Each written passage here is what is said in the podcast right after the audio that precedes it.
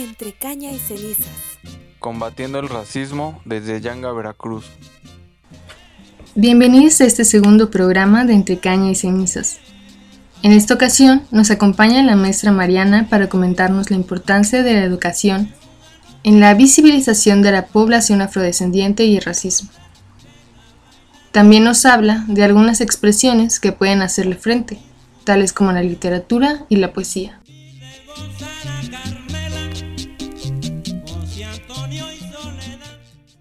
Pues mi nombre es Mariana Guzmán Fuentes. Imparto la asignatura de lengua materna español en nivel secundaria. Eh, soy originaria de Yanga, orgullosamente de Yanga. Em, hola, eh, mucho gusto maestra. le agradecemos la oportunidad de poder conocer de su voz las experiencias que, que, bueno, son importantes de conocer y de evaluar también para saber nosotros cómo trabajar desde el colectivo, ¿no? Entonces, para entrar un poco en materia sobre su papel como, como docente, ¿cuál considera que es el papel de la educación escolar en la identidad de las y los niños? ¿De qué manera puede usted como docente formar parte de un ambiente que pueda permitir a, los alumnos y alumnas encontrar o ir develando la identidad, en este caso, bueno, de la afrodescendencia. Híjole, yo creo que es importantísimo el papel que tenemos los docentes en, muchos ámbitos. En algunas ocasiones podemos pensar que nuestro papel va enfocado, por ejemplo, yo a la asignatura de español, pero ya profundizando en los temas y, los aprendizajes que le podemos ir dando al, alumno es muy importante.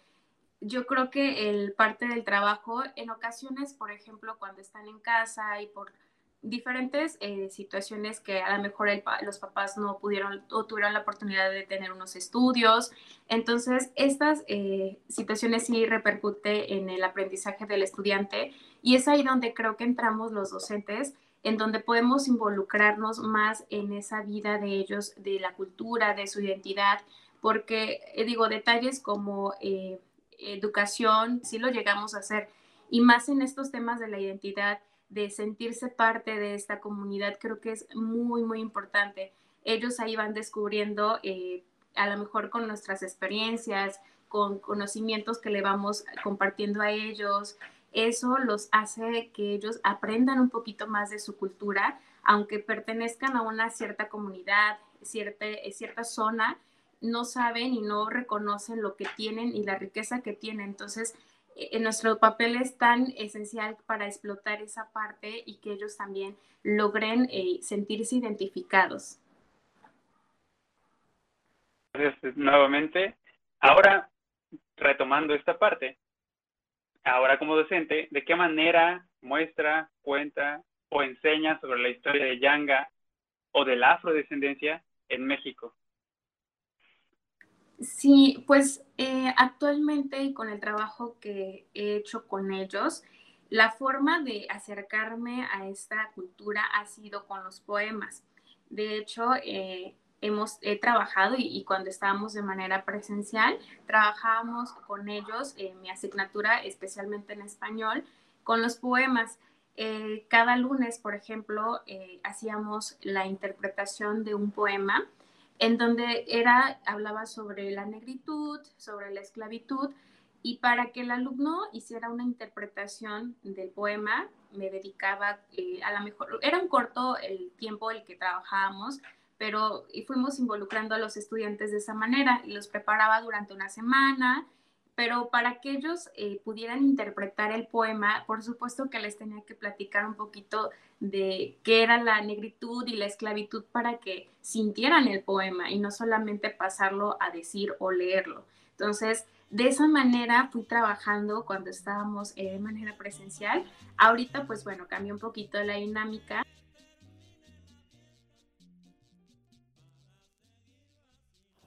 El negro Yanga. Buenas tardes, apreciable jurado calificador, compañeros participantes y público en general. El día de hoy vengo a hablarles de un tema que me llena de orgullo contarles su historia.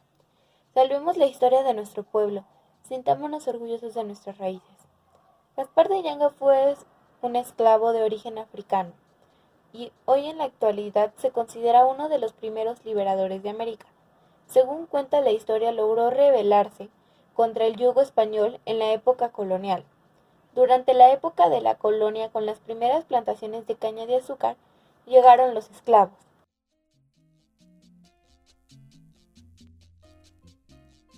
Está interesante, ¿no? Porque justo, o sea, entiendo que el, el, poema surge como herramienta para poder dar su clase, ¿no? Y de alguna u otra forma es una modificación al plan de trabajo o al plan de estudios que viene desde, desde la SEP, ¿no? Por ejemplo, o no sé, desde la otra institución. Entonces, ¿qué otra modificación eh, se da, por ejemplo, en su clase, ¿no? En cuanto al, a, la forma de trabajar, ¿no? Y al temario para que se pueda adentrar, bueno, para que los chicos, las chicas se puedan adentrar al plan, o bueno, más bien a la historia. Sí, pues de hecho, y justo en algún momento lo, lo observábamos, cada vez y creo que en esta ocasión eh, las generaciones no conocen tanto estos temas porque efectivamente nuestros planes y programas no lo marcan. Y bueno, entre detalles de docentes, a veces por los tiempos, por la exigencia, por cumplir, simplemente nos vamos con los temas. Por ejemplo, la actividad que hacía con ellos de interpretación poética los lunes en, el homenaje y el trabajo se hacía, yo lo hacía en, horas libres y buscaba al alumno para apoyarlo. Eh, porque también tenía que cumplir con mis temas cuando estábamos eh, en, en la asignatura de español, en mi hora, entonces buscaba espacios para poderlos apoyar y que el alumno, por supuesto, en casa se llevara su poema, lo leyera y pues por supuesto también investigar para empaparse un poquito más del tema. Entonces, en sí yo no tenía dentro de mis planes eh, armar esta parte de interpretación poética, pero era parte también de su aprendizaje. Y eh, bueno, también otra forma, y recuerdo que trabajando con un grupo en algún momento empezamos a hablar sobre culturas yo no profundizo este tema porque lo debería profundizar más las materias como historia y geografía. Yo lo tocaba para eh, temas, por ejemplo, un programa de radio. Entonces, platicábamos de esta parte y surgió preguntas eh, de manera muy informal con los alumnos de, eh, por ejemplo, las culturas, las lenguas que tenemos en México. Y también de manera muy informal ellos me platicaban sus experiencias, ¿no? Y era muy interesante porque en algún momento un alumno me dijo, es que yo recuerdo cuando iba a la primaria que fulanito le dijo negro a uno de mis compañeros solo porque era un alumno que, eh, bueno, venía de una comunidad, era de otro lugar, vendía creo que flores, entonces el alumno se le hizo muy fácil de decirle negro o una ofensa, como una ofensa.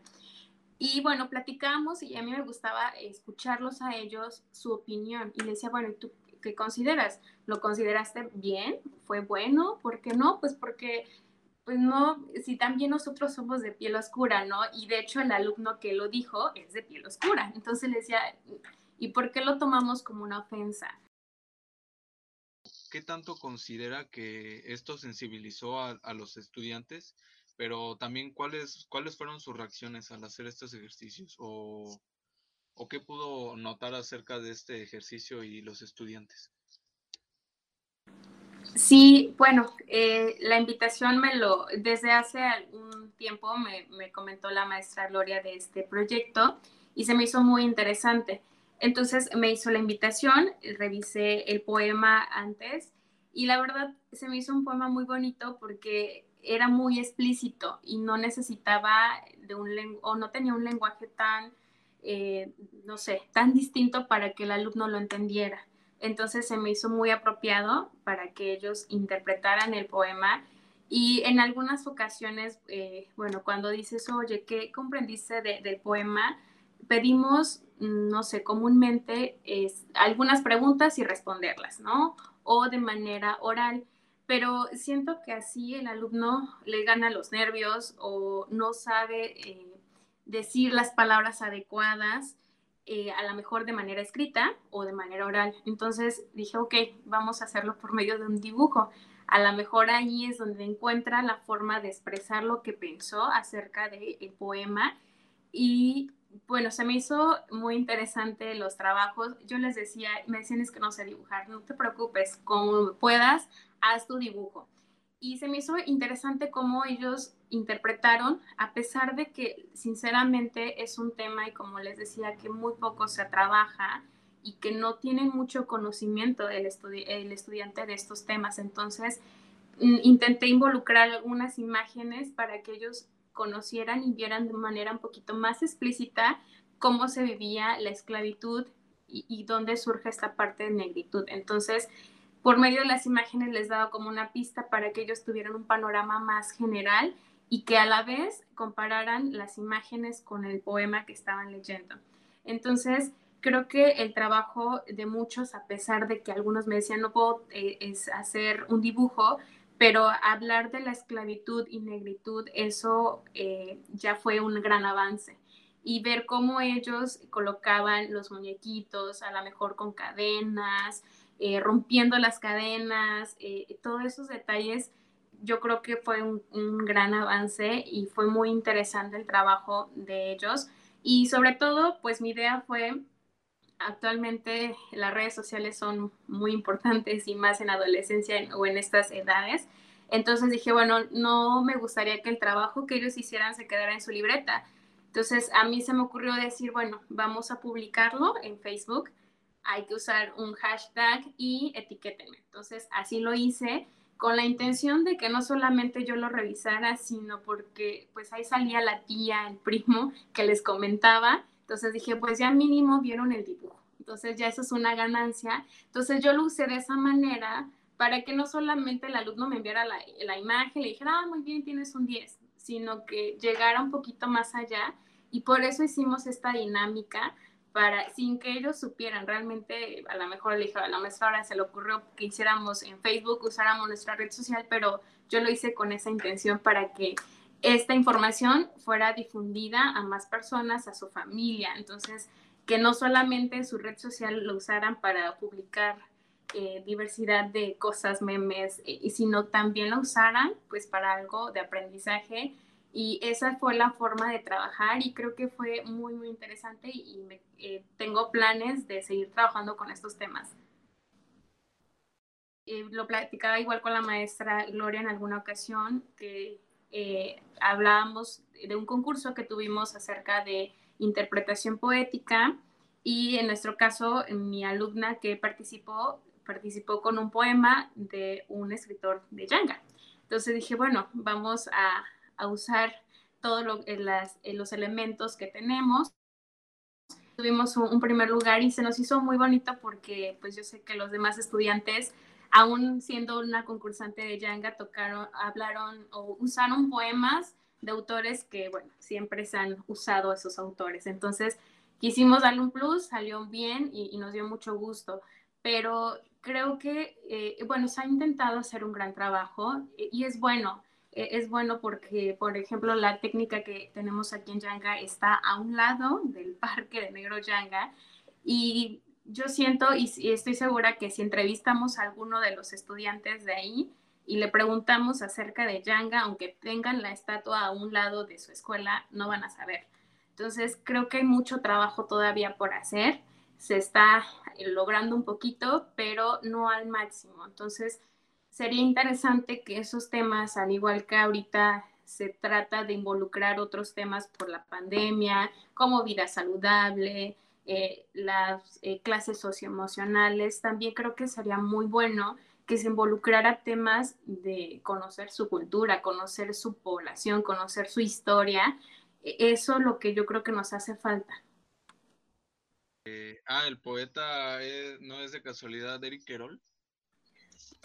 Eh, sí, con él estuvimos trabajando este, sus poemas y pues se hizo la invitación a la alumna, le dimos eh, la variedad de poemas que él tiene y que ha trabajado ya.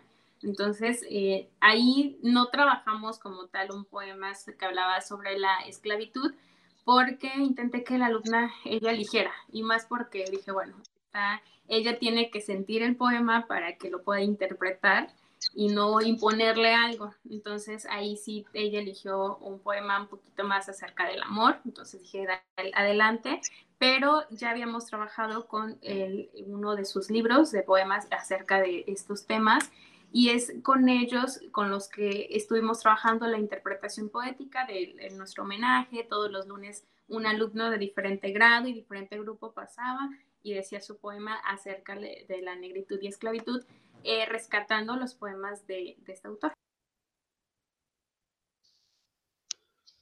Maestra, le, quería preguntar si um, sus estudiantes, de alguna manera, alguno de ellos eh, se ha reconocido así explícitamente como persona afrodescendiente o, negra o si o si realmente hay, hay quienes de sus estudiantes que sí se reconozcan de esta manera y como que sí lo muestren así orgullosos o, o a lo mejor apenados. No sé, no sé si pase esto, al menos en, en su contexto como maestra. Híjole, no, lamentablemente no. Eh, y me da cuenta cuando trabajábamos eh, esta parte de los poemas, porque muchas veces de las frases, ya sea al inicio, en medio o al final, eh, mencionaba eso de yo soy negra o yo soy negro. Y cuando los alumnos la escuchan, le empiezan las risitas. Entonces era así como que, híjole, no, no, no, no lo están entendiendo. Pero eh, sí me tocó algunas alumnas que, lo veían con un poquito más de madurez y, lo decían y no les daba pena, no decirlo dentro del poema. Pero obviamente alumnos que no tienen el conocimiento o el interés, pues lo ven como que, uy, qué chistoso, ¿no?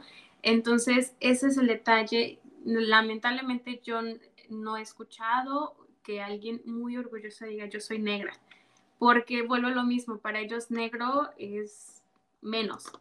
Entonces, muchos, y, sobre todo en el contexto en el que estoy, hay mucho todavía como machismo, donde el alumno, los hombres se sienten más y, hay todavía esas formas de pensar que nos está costando quitárselas porque eso todavía influye más.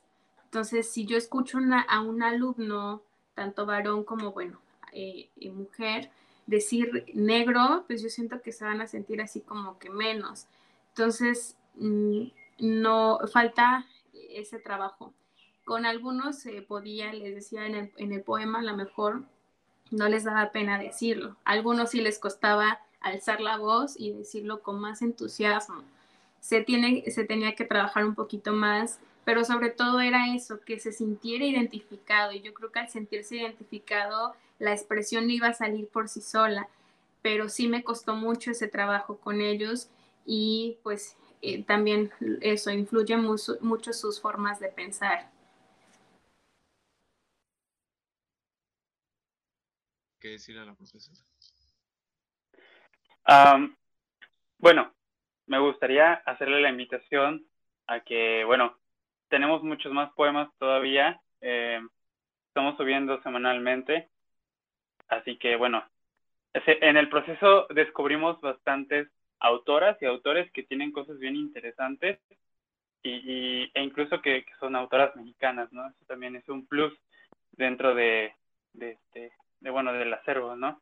Eh, creo que hay algo que se devela mucho en, en los dibujos que vimos, ¿no? Y, antes de, ir cerrando, pues sí, creo que es bien padre cómo existe la intención a partir de la docencia de, desarrollar no solamente la parte de la conciencia y del análisis, sino también de una expresión artística, ¿no? Eh, Kenia y yo estamos en, estudiamos en la Facultad de Artes y bueno, para nosotros fue un deleite y fue muy no sé, fue, fue bastante interesante como tratar de interpretar junto con Tomás y, Rosario eh, todo lo que estábamos viendo, ¿no? Y, la verdad es que para profundizar un poquito más en esa experiencia, eh, no sé, nos sentimos muy bien, nos sentimos muy bien de ver lo que se puede lograr con una actividad como esa y, y ver cosas tan interesantes. Entonces, no era una pregunta, pero sí era una invitación a seguir haciendo eh, esas actividades a que creo que las nuevas generaciones de maestros maestros pueden hacer un gran cambio. Y lo digo porque mis niñas también todos son maestras y maestros, entonces entiende un poco el contexto. Así que gracias por, por cambiar un poco la, la realidad dentro de las aulas. Sí, muchas gracias. De verdad que sí, fue una experiencia diferente que yo creo que eh, pues muchos por una u otra cosa lo dejamos a un lado y les decía, por cumplir con nuestros temas, nos enfocamos mucho a ese aprendizaje, pero sí hay áreas de oportunidad y, viéndolo de esa manera, o sea, yo puedo tocar el tema de, de poesía, pero enfocado hacia qué tema, ¿no? Por ejemplo, la esclavitud. Entonces, sí hay formas de ir abordando estos temas.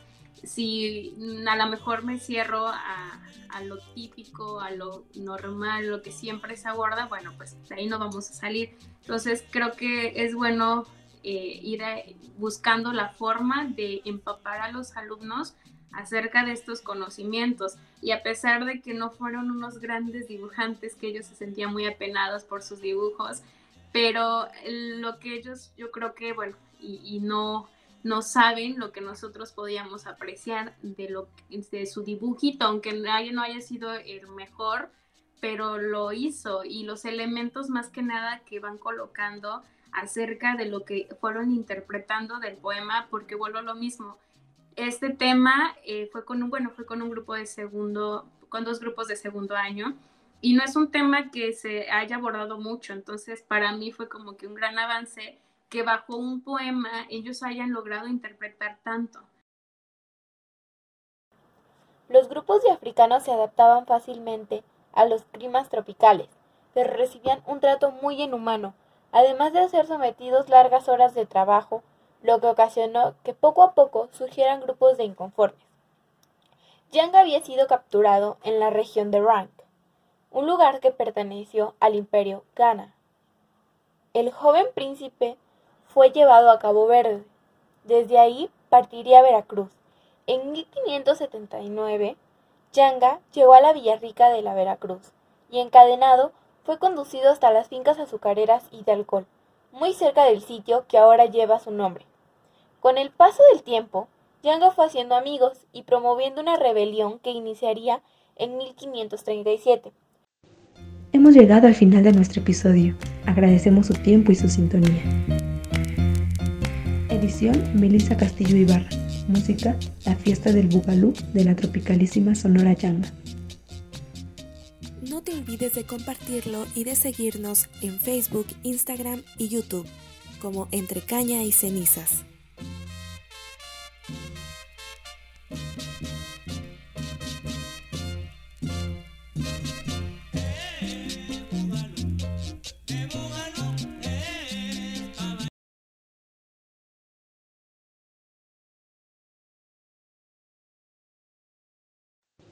Hemos llegado al final de nuestro episodio. Agradecemos su tiempo y su sintonía. Este podcast se realizó gracias a la colaboración de la señora Rosa Celestino de la Rosa y del señor Jesús Espinosa Celestino, así como a la Asociación Civil Gloria Cortés Guzmán cerca de ti y a la maestra Gloria Cortés Guzmán. Edición Melissa Castillo Ibarra. Música La fiesta del Bugalú de la tropicalísima Sonora Yanga.